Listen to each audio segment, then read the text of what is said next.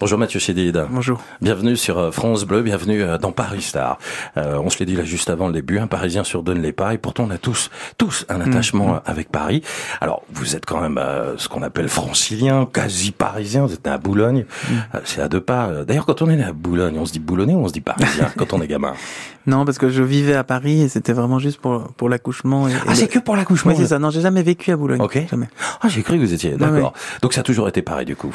Ouais, Paris. Paris et, et beaucoup la campagne parce que dès, dès mon plus jeune âge, genre, quand j'avais quelques mois, Mhm. mes parents ont trouvé une maison de campagne en Seine-et-Marne et c'est là que j'ai euh, grandi beaucoup. J'ai même été à la maternelle, euh, à la campagne, etc. Donc j'ai j'ai toujours vécu entre la campagne et Paris. Et c'est pour ça d'ailleurs que j'y suis retourné, que j'ai fait ma- mes albums d'ailleurs dans cette même maison. Mais c'est ça votre labo Ouais, c'est ça. C'est le fameux labo, le labo pour pour Mathieu Chédid, pour ceux qui l'ignoreraient encore, c'est là où vous fabriquez tout, c'est là où vous faites tout, c'est là où vous faites Ouais, euh, ouais, complètement. votre musique. C'est un labo, d'ailleurs le labo M, Ouais. puisque ça permet d'être dans l'expérimentation presque plus que un studio qui est, qui est, qui est pour les études. Studio, il y a studieux, c'est quelque chose de plus Ouais. sérieux, alors que le labo, c'est l'expérimentation. Euh, vous me dites que vous allez faire une grande partie de votre scolarité donc en Seine-et-Marne. C'était où en Seine-et-Marne C'était proche de quelle ville? Moi, proche de Coulommiers. Coulommiers. Mm. C'est maternelle, collège, lycée Non, ou- non, non, non, non, que, que ça les premières années comme ça de, de, de sc- scolaire, quoi, surtout la maternelle. Et ensuite, je suis revenu à Paris et là, j'ai changé de quartier presque tous les tous les deux ans parce que mm, avec mes parents, on changeait souvent de, de lieu. On est quand même resté pas mal dans le 13e, dans le 14e, etc. Mais on a on a tourné autour et puis c'est vrai que mes grands-mères étaient plus dans le 5e autour de, du jardin du Luxembourg. Ouais, Ça, c'est aussi un quartier que j'aime profondément parce que ça fait partie de mon, mon histoire. Évidemment. Alors, euh, qu'est-ce que représente euh, Vous me dites, hein, je suis entre Oui. Paris et la Seine-et-Marne, euh, mais vous venez autant à Paris qu'en Seine-et-Marne. Qu'est-ce que représente Paris dans, dans, dans les yeux Mm. d'enfant? Quel souvenir vous avez à ce moment-là de ce que pouvait représenter cette grande ville? Est-ce que vous aviez conscience Vous étiez ah bah, dans la capitale, qu'il y avait une tour Eiffel que le monde entier nous enviait? Mm, mm. Non, c'est vrai que là, comme ça, les images qui me viennent, c'est effectivement le jardin du Luxembourg. Ouais. parce que j'ai passé beaucoup de temps là-bas. C'est d'ailleurs ce petit théâtre de Guignol qui m'a ému beaucoup. D'ailleurs, j'ai un souvenir de ma grand-mère une fois qui tombe dans les pommes. André, Non, alors mon autre grand-mère, la, grand-mère. maternelle, Ouais. Gilles, euh, et qui effectivement était euh, en manque de sucre, en hypoglycémie, et qui tombe dans les pommes. On était tous les deux dans une, dans une petite file d'attente pour aller voir Guignol. Je me rappelle avoir, je sais pas, 5-6 ans et de voir ma grand-mère euh, allongée par terre, en train d'être réanimée par des gens. Ouais. Et euh, voilà, en tout cas, mais c'est vrai que ce, ce Luxembourg avec ce manège où il y a ce petit bâton pour aller essayer d'attraper cette, cette petite, euh, euh, ce petit bout de métal là, Bien il y a sûr, une espèce ouais. de jeu comme ça. Euh, évidemment, c'est et plein d'autres choses, mais c'est ce quartier-là particulièrement fait partie vraiment de mon enfance. Je l'associe beaucoup. Je pense aussi aux quais. C'est vrai que à la Seine évidemment, mais même les quais de, de Paris, les ponts, la lumière des ponts, le pont neuf. J'ai plein d'histoires. Ça me fait penser aux premières fêtes de, fêtes de la musique aussi. Ouais. Parce que j'ai eu cette immense chance quand la fête de la musique a existé, de commencer la musique à peu près dans ces années-là. Et donc, euh, de faire ces grandes années où tu te retrouves sur un, un trottoir, euh, notamment euh, près du Pont Neuf, et de, croiser des musiciens que tu jamais vus de ta vie. Et euh, tout d'un coup, de jammer avec plein de gens, de, de, de jouer pour les gens dans la rue, et de rencontrer des grands musiciens qui font partie d'ailleurs de, de mes grands amis euh, aujourd'hui encore, Ouais. 30 ans plus tard, parce que c'est là qu'on se rencontrait dans la rue et qu'on échangeait nos, nos univers, notre, no- notre façon de jouer, etc. Donc j'ai- vraiment connu les grandes années de, de la fête de la musique. Mais est-ce qu'enfant on connaît votre famille d'artistes Est-ce qu'enfant justement vous découvrez le, le Paris très musical? Est-ce que euh, votre papa ou d'autres personnes vont vous emmener euh, très vite voir des concerts dans des petites salles? Est-ce que vous allez euh, euh, justement vous acclimater avec Mm. tout cela? Même si à la maison évidemment il y a des guitares partout. hein. Oui, alors c'est vrai que ça, quand je pense à Paris, je pense à l'Olympia. Parce que Mhm. l'Olympia, j'ai dû voir évidemment mon père là-bas, mais aussi Alain Souchon. Il faut savoir que j'étais très très euh, copain avec euh, les enfants euh, d'Alain Souchon et de Laurent Voulzy. Qui- Charles, évidemment, Charles, et Pierre. qui sont des sublimes êtres humains et artistes. Bah, Cela dit, Souchon, je vous arrête juste. euh, je- vous avez fait une chanson sur la première guitare que vous avez trouvée dans un grenier chez lui, je crois. Oui, la, la chez première lui. corde là. avec David McNeil, qui était Ouais. donc son grand ami, qui était euh, un auteur de chansons. Ils faisaient des chansons ensemble. Ils étaient là un week-end et, et on lui faisait, un- on faisait beaucoup de bruit dans la grange et on faisait, c'était vraiment les B à bas de la guitare. Et notamment, il y avait cette cette Gibson qui avait une seule corde qui était complètement euh, cassée pratiquement et je jouais sur une corde. C'était plus simple. Ouais. Donc je faisais les riffs, tu sais, de I, I can get no, quoi. Tang, tang, tang, tang, tang. C'était assez simple. Mais on faisait beaucoup de bruit et on le réveillait pendant sa sieste souvent. Donc un jour, il vient exténué, il nous dit, il me dit, Mathieu, écoute, franchement, la guitare, c'est pas une corde, c'est, c'est les accords, quoi. Donc, il prend sa guitare acoustique et il me montre les trois quatre accords basiques fondamentaux. Et ça a été un déclic inouï. C'est-à-dire que j'étais fasciné, j'ai réussi à les faire assez vite, c'était assez simple ces accords-là. Et j'avais d'ailleurs pas de médiator, j'ai pris une allumette pour jouer euh, sur ce. Et, et, je dois avouer que j'ai joué toute la nuit et j'en avais euh, les doigts en sang d'ailleurs. Ouais. Et, euh, c'est ce fameux David McNeil qui m'a donné goût à cette à cet instrument qui est devenu euh, vraiment une, j'allais dire ma ma muse éternelle. Alors je reviens à Paris, vous le disiez, euh, finalement euh, très vite vous êtes confronté aux salles, vous me dites vous avez vu sans doute votre euh, oui, votre papa à l'Olympia, Souchon, c'est ce que vous disiez. Ces premières salles sont importantes pour vous, elles réveillent des choses en vous, gamin, enfant Oui, ça me réveille, ça réveille surtout l'envers du décor. C'est-à-dire que qu'est-ce qui est fascinant dans le spectacle, c'est c'est évidemment ce qui se passe sur scène, mais c'est beaucoup ce qui se passe hors scène. Et donc on repense au, au, bar de Marilyn dans, de l'Olympia, on pense à des aux anciennes loges, hein, parce que c'était l'Olympia avant qu'il les soit refait. Avant 97. C'est ça. Avant qu'on les déplaçait un peu. Et euh, d'ailleurs l'âme est quand même franchement resté, mais mais euh, celui de l'époque était beaucoup plus roots, avec les loges où on pouvait imaginer Edith Piaf euh, avec Johnny Hallyday à ses débuts, euh, parce que j'ai des anecdotes, mais mais c'est vrai qu'il il se passe donc c'est des lieux mythiques et notamment voilà, si j'en ai une à garder, c'est l'Olympia ouais. parce que j'ai pu y aller jeune assez souvent et puis depuis j'ai pu jusqu'à la jusqu'à il y a deux jours où j'ai été voir Philippe Catherine, le grand Philippe Catherine ouais. que j'aime profondément, mais j'ai j'ai pu euh, aller euh, très régulièrement euh, dans cette salle. Qu'est-ce que vous découvrez de Paris euh, enfant? Euh, Votre scolarité se fait essentiellement à Paris. Dans quel arrondissement? Vous m'avez parlé tout à l'heure du 13e. Oui, alors ça a été. On a été aussi dans le 9e avant.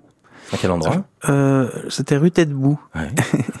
Et euh, mais avant, c'était plus le 9e au départ. Ensuite, il y a eu euh, le, le 14e, euh, près du Square Montsouris. Ouais. Ensuite, il y a eu le 13e, euh, près de la poterne des Peupliers. Ouais. Au croisement Bobillot-Tolbiac. Ça, ça a été les années d'adolescence comme ça. Et pourquoi ça Pourquoi euh, votre famille déménage autant? Parce que je sais pas. Après, quand même, on a eu des, on a eu la chance, euh, quand mon père a eu plein de succès avec euh, Ainsi soit-il et plein de ch chansons comme ça. On a eu la chance d'avoir aussi euh, des maisons à Paris. Mhm. Donc c'était aussi des quartiers un peu excentrés où on pouvait. C'était pas un peu la campagne à Paris, hein, le 14e, le 13e. Donc on était dans des, des maisons avec des petits jardins. C'était assez incroyable. Et, euh, et je sais pas, je sais, je sais plus la raison. C'est vrai qu'on bougeait pas mal. Mais euh, c'est bien. ouais, vous ça. avez découvert plein de quartiers. C'est peut-être comme ça aussi que vous avez découvert Paris et, et différents quartiers. Qu'est-ce qui vous a marqué euh, le plus? Qu'est-ce qui vous a séduit euh, le plus? Quand on est minot, quand on est un gamin, quand on est euh, ado euh, Vous avez euh, fréquenté euh, des lieux sympas? Vous aviez des, des non pas des squats, mais des troquets, des brasseries, des, des lieux comme oui, ça? alors c'est vrai. Non, mais c'est vrai que les jardins, c'est marrant parce que c'est ce qui me revient tout de suite. Le square Montsouris, là, c'est quand même un, un lieu assez étonnant où on passait beaucoup de temps, notamment d'ailleurs à un moment avec les enfants de, de Coluche aussi, qui habitaient juste à côté de chez nous. Et euh, c'était vraiment... Rue Gazan, hein, 14 ouais, c'est ça, exactement. Et c'était vraiment les, les grandes années euh, 80, j'ai envie de dire. Euh, et puis j'allais beaucoup rue Allée aussi euh, chez, chez les Dutron, puisque Thomas est un grand ami à moi d'enfance. -hmm. Et ça, il était dans le 14e, pas loin non plus. Donc je passais ma vie... Je crois que d'ailleurs c'est l'endroit où j'ai le plus été avec chez, chez les Souchons et chez les Dutron. Mais euh, j'ai passé beaucoup, beaucoup de temps chez, avec Thomas, euh, Françoise, Jacques et tout ça. J'ai même été sur les genoux de Serge Gainsbourg quand j'avais 8 ans. Il nous faisait des bras d'honneur pour éteindre son, son zippo. Et euh, ça nous éclatait complètement. J'avais aucune conscience de, de qui, qui de, était vraiment... du talent. Mais enfin, ouais. si, je, si le talent humain était ouais, très, très prenant. Mais en tout cas, j'ai eu cette chance quoi, de, de naître, en tout cas, dans la, dans la chanson française et surtout avec des gens géniaux, tellement euh, intelligents et en même temps enfantins aussi, hein, parce que Jacques euh, Dutronc comme euh, Serge Gainsbourg mmh. sont comme des grands enfants. Quand vous êtes euh, au bahut, quand vous êtes au lycée, vous avez des, des, des repères comme ça, des sorties. Euh, vous avez un, un, café, on a tous un café, un endroit où on se retrouve quand on est ado. Ça vous parle ouais, ou pas? alors, Oui, alors c'est vrai que jusqu'à aujourd'hui, les cafés, je suis pas, je fais pas partie de ces gens qui flânent dans les cafés des heures ou qui ouais. écrivent ou comme Renaud ou comme des gens comme ça. Moi, c'est, je sais pas faire ça.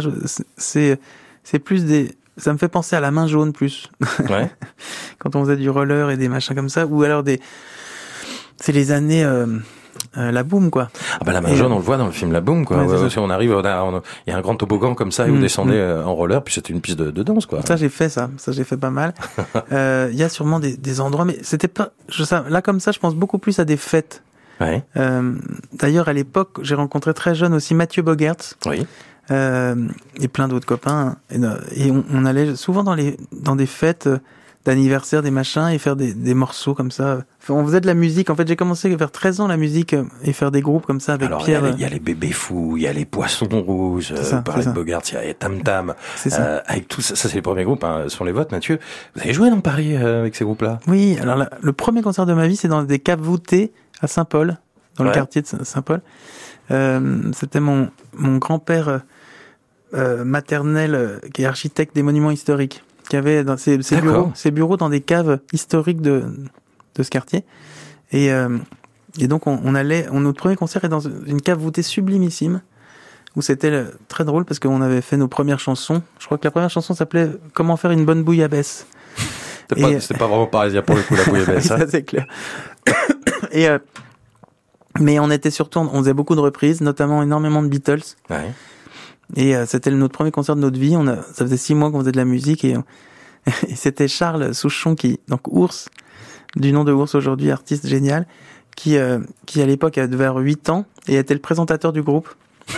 Et on il y avait Pierre Souchon euh, à la batterie, Julien, je pense au clavier, mon copain Cyril Houplin à la basse, enfin etc. Et puis d'autres copains encore, Antoine Benguigui. Enfin c'était génial. C'est vraiment la, pote, la bande de potes comme ça. Et là, on faisait des, des reprises et des choses. Et puis ce qui était drôle, c'est que dans la salle, je crois, si je ne m'abuse, il y avait mon père, euh, Michel Jonas, Alain Souchon, Laurent Voulzy. Enfin, c'était Ouais. le monde à l'envers. À quel moment euh, vous allez euh, quitter le, le milieu familial pour vous installer euh, seul à Paris? Assez tôt, je crois, vers 17 ans. Ah oui, c'est tôt. Ouais. Ouais, vers 17 ans, 17, 18. Et je vais, je, je vais au, dans une rue qui est la plus petite rue de Paris. Comment elle s'appelle? La petite, la plus, enfin, si c'est pas la plus petite, c'est une des plus petites. Moi, on m'a toujours vendu ça comme la plus petite rue de Paris. C'est la rue des mauvais garçons. Oui. Qui est une rue qui est à côté de, d'Hôtel de Ville. Et, euh, qui est une rue extraordinaire. Et, euh, alors, un, un quartier euh, très gai, dans tous les sens du terme. Mhm. mais euh, très vivant aussi. Et d'ailleurs, j'étais toujours très vexé parce que je- tous mes potes se faisaient draguer beaucoup dans ce quartier, sauf moi. Je- mais en tout cas, voilà, c'est un quartier où j'ai vécu quelques années, qui était un. Mais c'est vous qui avez choisi ce quartier ou c'est le quartier qui vous a Non, choisi c'était à l'époque où on avait encore déménagé pour la centième fois et on était plutôt euh, à Saint-Paul, dans ce quartier-là, rue de Rivoli. Et, euh, et ma mère avait récupéré ce petit appartement rue des Mauvais Garçons. Et j'avais et je le je le louais hein, et tout ça comme un grand. Mais j'avais euh, je me suis installé là pendant quelques années.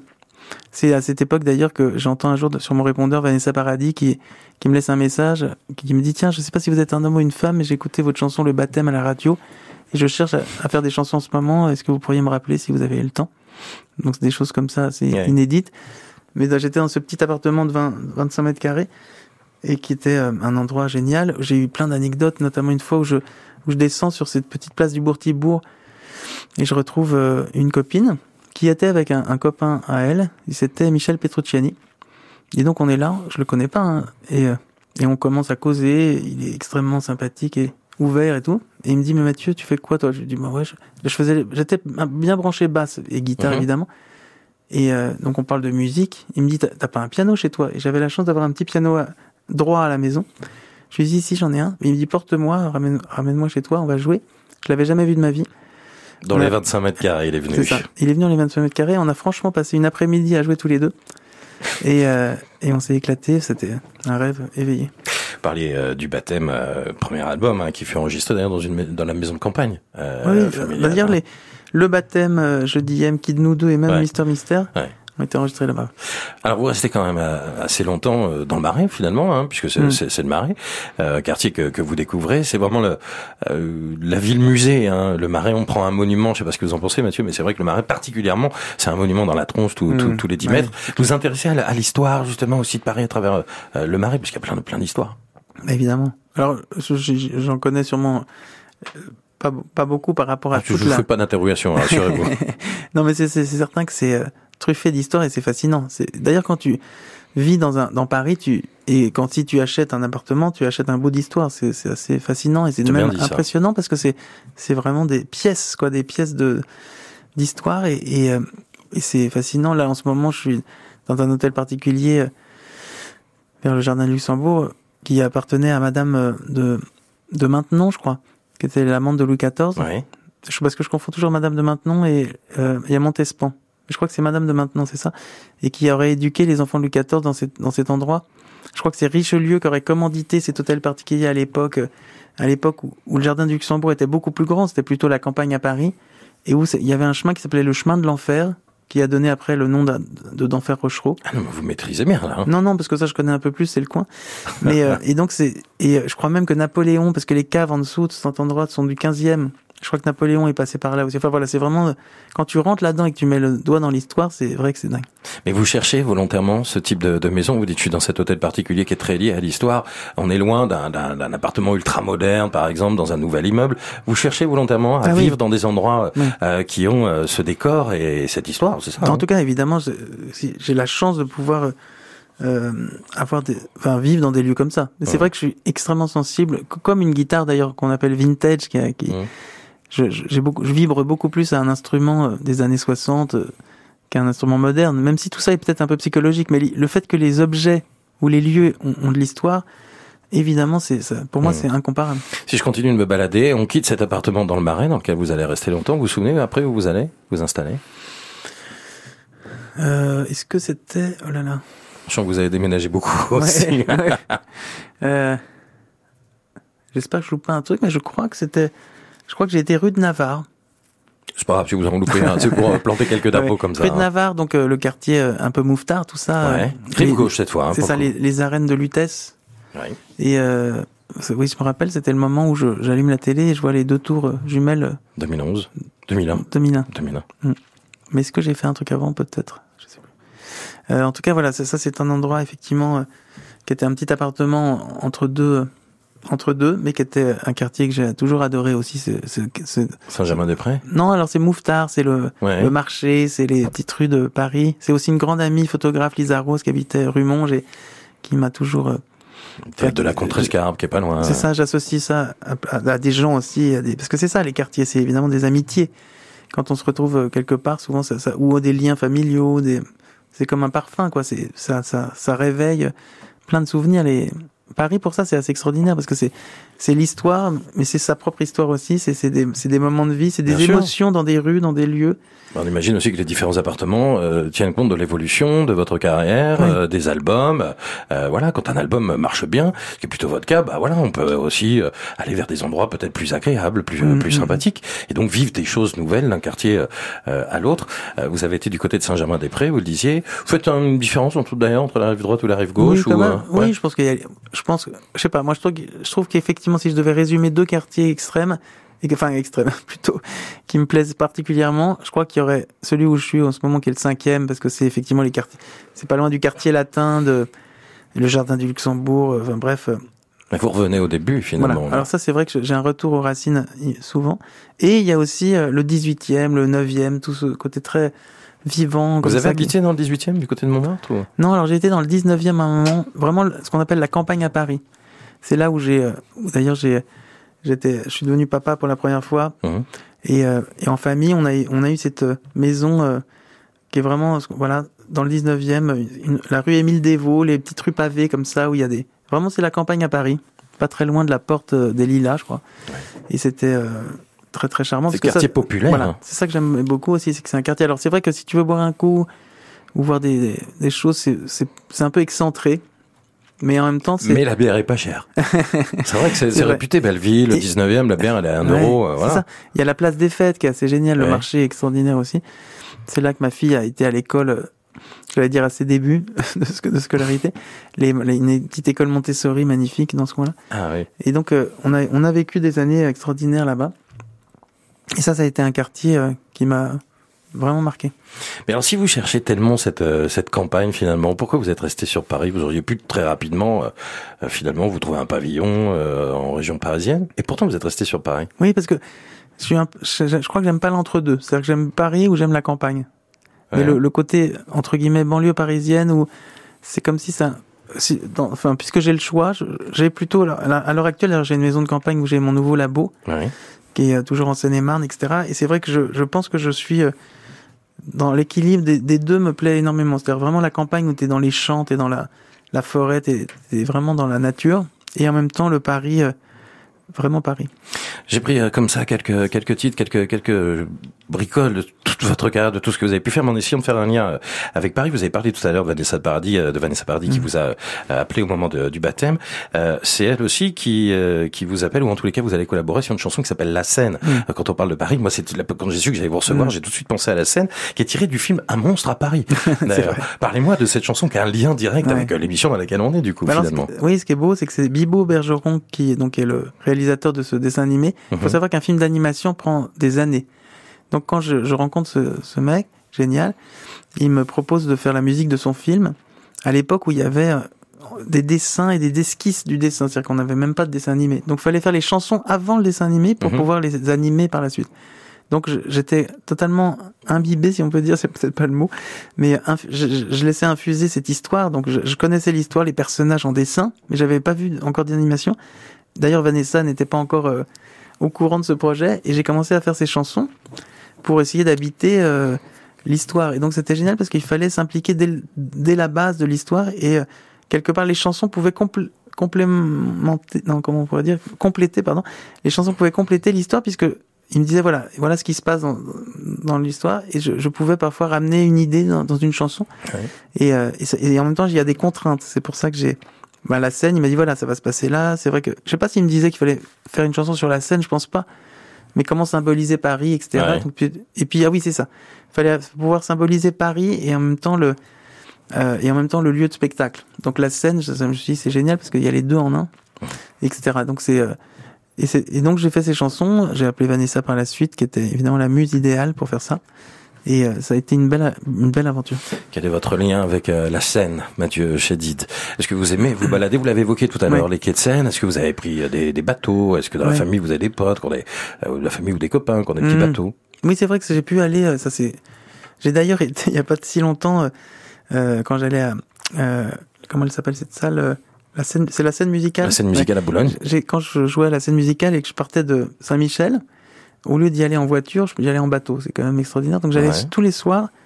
Un bateau venait me chercher, j'allais en bateau. Euh, et, le bateau pouvait arriver presque dans un espèce de garage intérieur qui amenait à la Seine. Enfin bref, donc c'était euh, extraordinaire de pouvoir aller en bateau. C'est un, moi, je, je, puisque je suis un enfant de la Corse aussi, et que j'ai été chaque année depuis l'enfance en, Corse, au Cap Corse, euh, j'associe vraiment euh, la joie et, et les vacances au bateau, à la, à la mer évidemment, et à la mer dans tous les sens du terme, parce que j'aime autant la mer Méditerranée que la mer, euh, que l'océan, etc. Mais, mais c'est vrai que je suis euh, très sensible à ces, à, ces déconnexions euh, marines. Et puis c'est l'occasion aussi, vous serez d'accord, quand on est sur la Seine, de découvrir Paris, c'est quand on fait le tour, de découvrir Paris en une heure. En une heure, vous voyez beaucoup de choses. tous les monuments, des couleurs qui sont différentes. vous préférez Paris de jour ou de nuit d'ailleurs? Parce que je pense au bateau mouche, vous savez, qui oui, évidemment. de nuit comme de jour. Non, c'est vrai que le Paris de nuit, est, c'est vraiment la ville lumière. Hein. C'est vrai que c'est, c'est, bon, il y a la Tour Eiffel qui, qui scintille beaucoup, mais c'est vrai que c'est, c'est ces petites lumières nocturnes. Je trouve que la magie de Paris, c'est vrai que bah, quand tu sors aussi le soir à Paris, dans des cafés, dans des bars, dans des machins, dans, enfin, c'est, une magie absolue. Moi, je crois que je suis sensible à la nuit en général. Et Paris, c'est comme la, la ville la plus euh, la plus poétique, la plus inspirante. Quoi, pour Je parlais de la scène, j'ai noté que vous aviez fait une musique de film des triplettes de Belleville. C'est vrai. Ouais. Parler du 19e tout à l'heure. J'ai essayé de trouver un lien. Ouais, ouais, c'est vrai. Il y a déjà quelques années, ça. Oui, oui, les triplettes, c'était vraiment génial comme comme film aussi d'ailleurs, et c'était voilà, c'est une autre, c'est plus rugueux, c'est un, un, pari plus manouche, plus rugueux, plus de ce Sylvain Chaumet qui est aussi quelqu'un qui a un talent fou. Et, euh, et c'est vrai que c'est très parisien aussi cette ambiance-là. J'ai été associé à Paris euh, souvent malgré moi. Il y a euh, Comme un seul homme, euh, qui est sorti en 2015, mm. qui était un titre inédit en hommage aux victimes de, de Charlie Hebdo et euh, inspiré de la marche qui était partie de la place de la République. Mm. Voilà, j'ai encore fait un lien avec avec ce titre et j'imagine, je sais pas si vous étiez dans cette marche à ce moment-là, le 11 janvier, mais en tous les cas, les images qu'on a tous vues vous ont forcément inspiré. Bah, j'étais là-bas, j'y étais, j'y étais effectivement, et c'est vrai que c'était c'était une envie de de communion dans ces moments-là, quoi, parce que c'est vrai que c'est c'était cette prise de conscience de la liberté d'expression dans laquelle on, on est né et, euh, et de se, voir que c'est aussi, euh, on le voit bien aujourd'hui encore plus qu'hier, que mhm. c'est euh, c'est pas un acquis tout ça d'être d'avoir une certaine liberté d'expression. Et, et, là, on, on s'est rendu compte de ça tous ensemble et c'était une envie d'être très très solidaire dans ces moments-là Il y a eu un avant et un après Charlie, c'est sûr. Euh, je viens à Paris, je connais pas du tout Paris. Euh, vous avez la chance d'avoir une journée off, ce qui doit pas vous arriver bien souvent. En tous les cas, vous êtes libre. Euh, je vais passer la journée avec vous parce que vous êtes là pour me faire découvrir Paris. Mm. Votre Paris, ça peut être Paris très touristique. Hein, vous pouvez m'emmener à la Tour Eiffel et à Montmartre et sur les Champs Élysées. Moi, j'aimerais savoir où est-ce que vous, votre Paris, vous m'emmèneriez pour découvrir la capitale, votre capitale.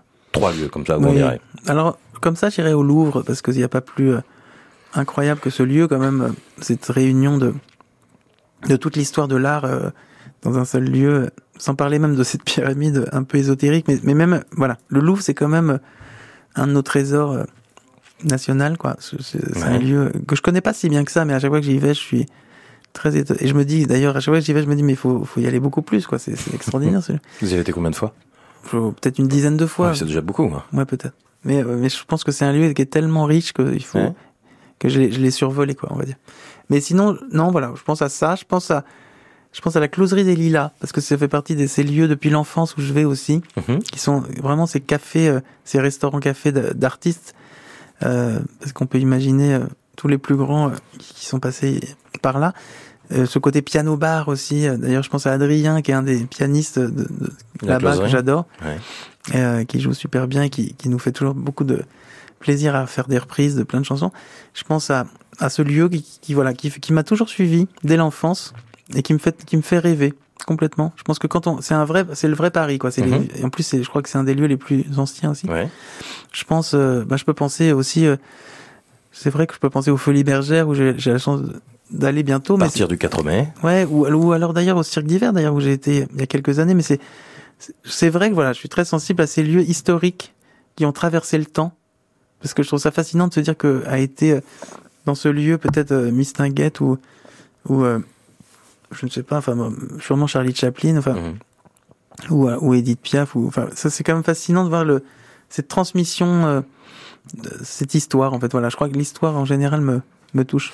Alors on irait visiter le Louvre, on irait euh, boire un verre à la closerie des Lilas, vous m'emmenez du côté des Folies Bergères, vers la rue du Trévise, une très bonne pizzeria d'ailleurs en face du théâtre du Trévise.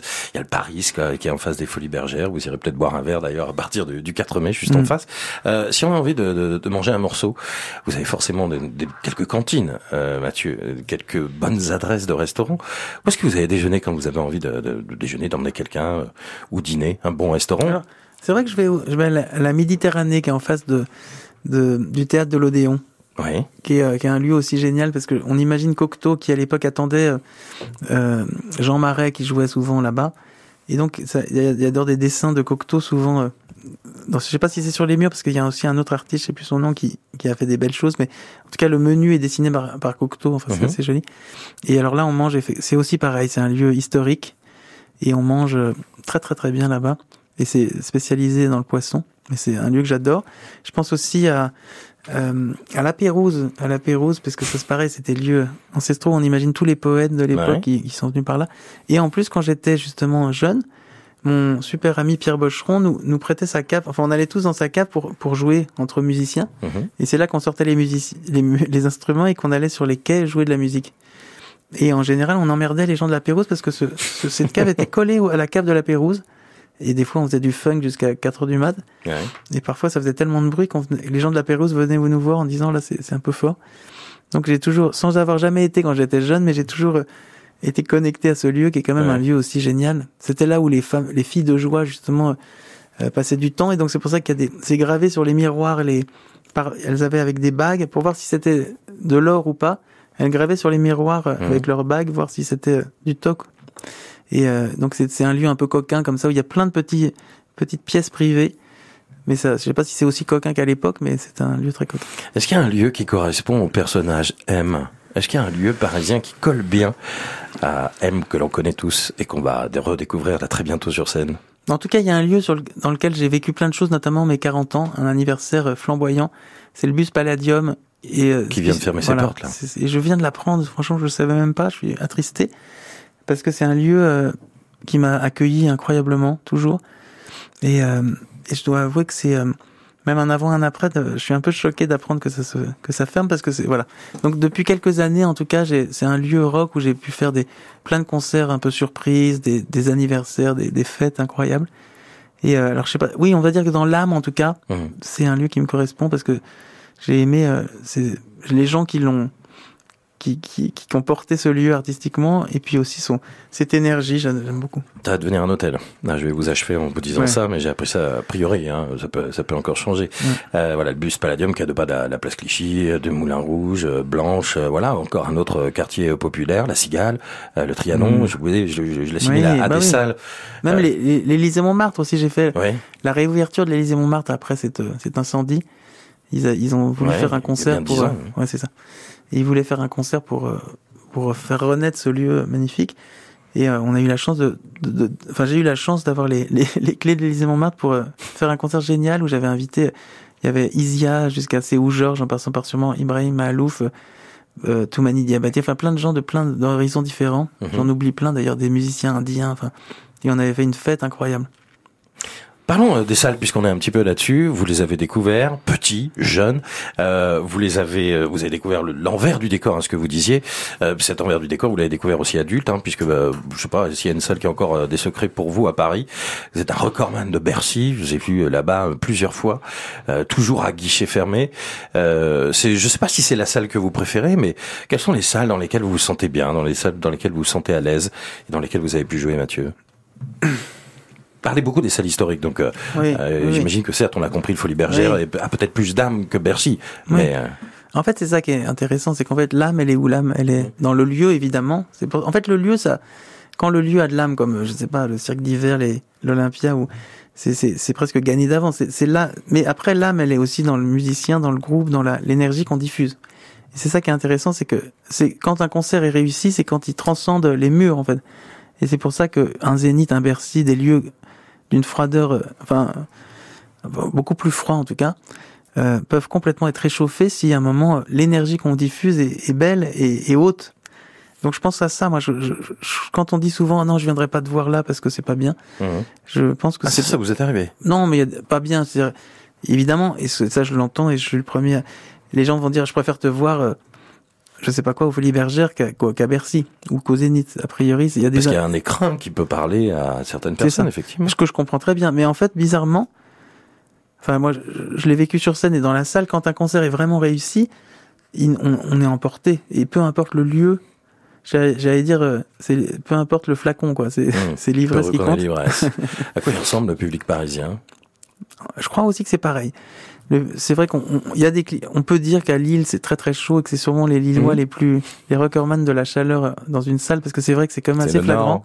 Exactement. C'est vrai que il y a des choses comme ça. On peut dire des fois à Lyon, ils sont pas vraiment euh, chauds. Enfin, la vérité, c'est que c'est, je crois que les, c'est très délicat de- d'enfermer les gens dans une, un stéréotype parce que on dit souvent les Parisiens, ils sont très blasés, ils sont machin. Mais encore une fois, si, si tu les emportes, euh, Bon, on, dit, on dit souvent que quand le public parisien est acquis, conquis, euh, ça roule comme qui rigole après. hein. Après, je crois sincèrement, mais c'est- facile à dire, mais je crois que la vérité, c'est que c'est à nous de.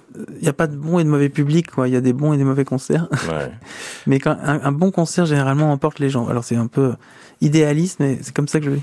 Paris a beaucoup été chanté. On va parler de la scène justement, puisque je parlais de vous. Est-ce qu'il y a une chanson comme ça autour de Paris euh, Pas de vous, hein, mais d'un chanteur, d'un artiste qui pour vous, ah oui, ça c'est Paris. Je pense à ouais. Non mais je sais pas pourquoi je pense à Camille qui a fait une chanson sur Oui, Paris super belle.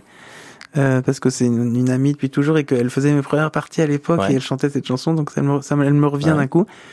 Euh, je, je sais pas, je pense à la, la réplique de non ça c'est autre chose. C'est qui qui faisait Paris, Paris, c'est c'est dans c'est dans quoi ça? C'est pas un C'est une chanson? Non dans un film euh, très un film je me demande si c'est pas un Lino Ventura, euh, je sais pas quoi faire. Ah, c'est possible, ouais. ça me Ouais, ouais. comme ça. Non, Paris, euh, il y en a tellement, c'est vrai que c'est incroyable.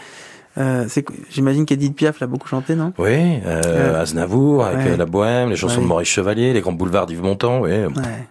Non, mais la Bohème, c'est vrai que c'est une chanson sublime sur Montmartre, j'imagine. beaucoup. Ouais, bien sûr. Et c'est, ça, c'est quand même la chanson. Surtout que c'est mon studio, je l'appelle la Bohème pour Bah oui. cette raison-là. Bah oui. en tout cas, et parce que j'aime aussi euh, tout ce mouvement euh, d'artistes de l'époque, évidemment, qui est magnifique. Il est où votre Paris romantique? Vous avez parlé des ponts tout à l'heure, mais Ouais. c'est peut-être pas là. Hein. Si, si, bah, c'est vrai que les ponts, on a tous été euh, avec notre amoureuse euh, Ouais. sous- sur, sur ou sous les ponts, d'ailleurs. On peut faire les deux.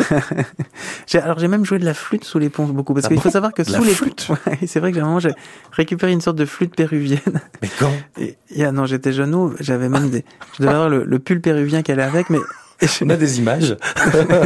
J'aimerais bien. Mais en tout cas, et je sais qu'il y a un truc qui est incroyable, mais on, ça marche avec une guitare, avec n'importe quoi, c'est de, c'est de jouer sous un pont parce qu'il y a une réverbe. Bien sûr, Et en l'acoustique, fait, mais l'acoustique est incroyable. Donc j'allais à un moment tout le temps jouer sous les ponts de Paris avec des instruments et, et notamment cette flûte. Je, je me suis pris de passion pour la flûte et alors j'étais embêté parce que je sais pas, il y avait cette flûte qui que je maîtrisais très bien et puis je elle s'est cassée. J'ai jamais j'ai jamais rejoué de la flûte comme ça dans ma vie. Mais je sais que j'ai j'ai vécu des moments géniaux sous les ponts, ça c'est sûr. Euh, Le, roman, le romantique de Paris est un peu partout hein, parce que c'est vrai que tout est romantique à Paris pour moi. C'est euh, c'est vrai que les, se balader dans Paris, c'est extraordinaire. Il y a, Vous le faites beaucoup? moi, j'aime beaucoup marcher dans Paris, oui. Ouais. Déplacer à pied, ouais. Oui, j'aime beaucoup ça. Trottinette? Euh, non, j'ai, sa trottinette, j'ose pas parce que je suis un peu gauche et j'aimerais pas blesser quelqu'un. Ouais. Euh, c'est ma fille qui est plus trottinette, mais, mais sinon, Paris, c'est, bah, j'allais dire, c'est, les- c'est pas mal les taxis. J'ai, j'ai arrêté la voiture dans Paris aussi. Ouais. Parce que c'est quand même une galère et puis qu'en plus, si on peut éviter de polluer trop, c'est mieux. Et euh, le vélo, j'ai pas encore tenté. Non, non, je l'ai fait un peu. Scooter un peu à une époque, mais ça j'ai fini aussi. Non, c'est vrai que le, les balades dans Paris, tout, pff, tout est beau à Paris. C'est vrai que c'est, c'est vrai qu'on dit souvent que l'énergie à Paris a, euh, à Paris a changé, etc. Ce qui est pas peut-être faux, mais ça reste quand même. On le voit. hein, quand je me rappelle quand j'ai été à Rome pour la première fois, c'est assez tardivement. J'ai fait, j'ai, j'ai compris. En fait, j'ai compris Paris quand j'ai été à Rome. Ah oui, comment ça? C'est-à-dire que j'ai vu la beauté de Rome, des bâtiments, de l'histoire, Ouais. et tout ça. J'ai j'ai pris une claque parce que j'avais. C'est quand même euh, très impressionnant, quoi. Bien et, et, et en fait, je, et tout d'un coup, je comprenais ce qu'un étranger vous, euh, ressent quand il arrive à Paris. Parce qu'en fait, quand on naît à Paris, on on n'a pas ce recul-là. On, ben voilà, on est né dedans. Mais quand on découvre euh, les monuments et tout ça, c'est quand même. Mais ça veut dire que euh, Paris vous manque quand vous n'y êtes pas, vous êtes souvent en tournée, mais si vous partez loin, si vous vous posez en Corse pendant pas mal de temps, euh, ou ailleurs, hein, peu importe, euh, Paris à un moment donné, vous dites, ben, ça me manque Oui, ça, Sa beauté me manque, ce que vous évoquez Oui. justement Oui, oui, c'est certain que vivre à Paris, c'est, c'est- En fait, ce qui était très délicat d'ailleurs pendant ce confinement, c'était le Paris sans bar, sans musée, sans, sans art, sans. Euh, Vous avez fait beaucoup de musique sur les réseaux sociaux. ça, je me suis rattrapé, mais Ouais. c'est vrai que ça, c'était par exemple très troublant. Parce que ça reste la même beauté de Paris, mais il y a quand même un. Alors oui, c'était un Paris sans pollution, c'était un Paris avec des oiseaux, Mhm. c'était un Paris poétique quand même, et plus calme, mais, mais en même temps, il était quand même dénué d'âme, parce que c'est. Paris, c'est l'art aussi. Et l'art, c'est peut-être ça, l'air de Paris, c'est vraiment l'art euh, qui nous entoure, ces musées, cette euh, richesse euh, culturelle qui est quand même euh, fascinante. Quand on s'appelle Mathieu Chédid, on a une vie de quartier à. Paris. Oui, mais sauf que effectivement, j'ai pas ce truc de des cafés, de, de flâner, de. comme Non, mais dans votre quartier, vous savez vos Ah. habitudes, euh, commerçant, pharmacien, choses euh, très... Oui, euh, oui, oui, évidemment, évidemment. vous baladez sans problème, on vous reconnaît, on vous embête pas, c'est sympa. Oui, euh, évidemment. Non, j'adore, j'adore le primeur, les, le, le boucher à côté, le, la, la pâtisserie est excellente. les- euh, non, non, j'adore, j'adore ça. Je suis très, très sensible d'ailleurs à, à l'ambiance de quartier, aux commerçants, aux, aux petits magasins, aux, aux- aux petites librairies. C'est vrai que c'est délicat d'ailleurs quand on voit toutes ces, ces disquaires, ces librairies qui parfois se Mhm. ferment dans ce quartier aussi, qui sont remplacées par des trucs d'immobilier ou de je sais pas quoi. Tu te dis que c'est un peu triste parce que c'est quand même euh, l'âme de Paris tout ça. Et les petits libraires, moi j'a- j'adore ça, le- rentrer dans des librairies. euh, c'est vrai que euh, ça, ça me fascine. On va vous remercier Mathieu Chédid pour euh, cette balade. On pourrait la poursuivre d'ailleurs euh, encore euh, longtemps, mais cette balade qui va nous conduire d'ailleurs aux Folies Bergères, hein, c'est un peu le lieu où vous allez vous poser. Alors bien sûr dans toute la France, mais là je reste sur Paris à partir du, du 4 mai. Peut-être cette dernière question. quand on sort d'un concert, on est cassé physiquement, merveilleusement bien à l'intérieur. Vous êtes du genre à aller boire un verre en face ou vous rentrez rapidement à la maison? Oui, on est quand même électrisé, survolté, galvanisé quoi par l'énergie des gens et l'amour des gens et ce partage fou. Encore et là, je je, je, sais pas ce qui m'attend parce que c'est vrai qu'on est quand même dans une période particulièrement émouvante, émotionnelle où on a été euh, où on a où cet, cet oxygène euh, musical euh, devient vital, je pense. Et on a besoin de se mettre dans des petites bulles pour Mhm. respirer cinq minutes quand même. Donc je sais, je pense qu'on va vivre des moments encore. Déjà, ça a toujours été très intense, mais je pense que l'intensité va encore monter d'un d'un cran. Et voilà, quand on sort de tout ça, on a, on est électrisé. Donc euh, on est, on peut pas, on peut pas aller se coucher immédiatement. Alors je veux pas forcément euh, euh, m'enivrer toute la nuit, Ouais. parce que je sais que le lendemain je vais aller courir. Je, je suis assez, euh, j'ai une sorte d'hygiène de vie un peu de sportif de haut niveau comme ça dans ces moments-là. Vous courez où? Alors, je- je- quand je suis à Paris, je cours euh, bah, au jardin du Luxembourg, Mhm. aux Tuileries, ou alors sur les quais, ou je fais des choses comme ça. Et sinon, beaucoup à la campagne, évidemment, quand je suis en province et tout. Mais, euh, mais voilà. Donc, donc, euh, je mais j'ai besoin de partager euh, ce bonheur euh, encore un peu, Mmh. parce qu'on est un peu sur un nuage. Du 4 au 22 mai au Folies Bergères à Paris. Mathieu Chédid, merci pour cette balade. On a découvert votre Paris, le Paris de votre enfance, de votre adolescence, votre vie d'adulte, les différents quartiers où vous avez vécu. C'était une belle balade. C'est un plaisir. Merci beaucoup Merci Mathieu.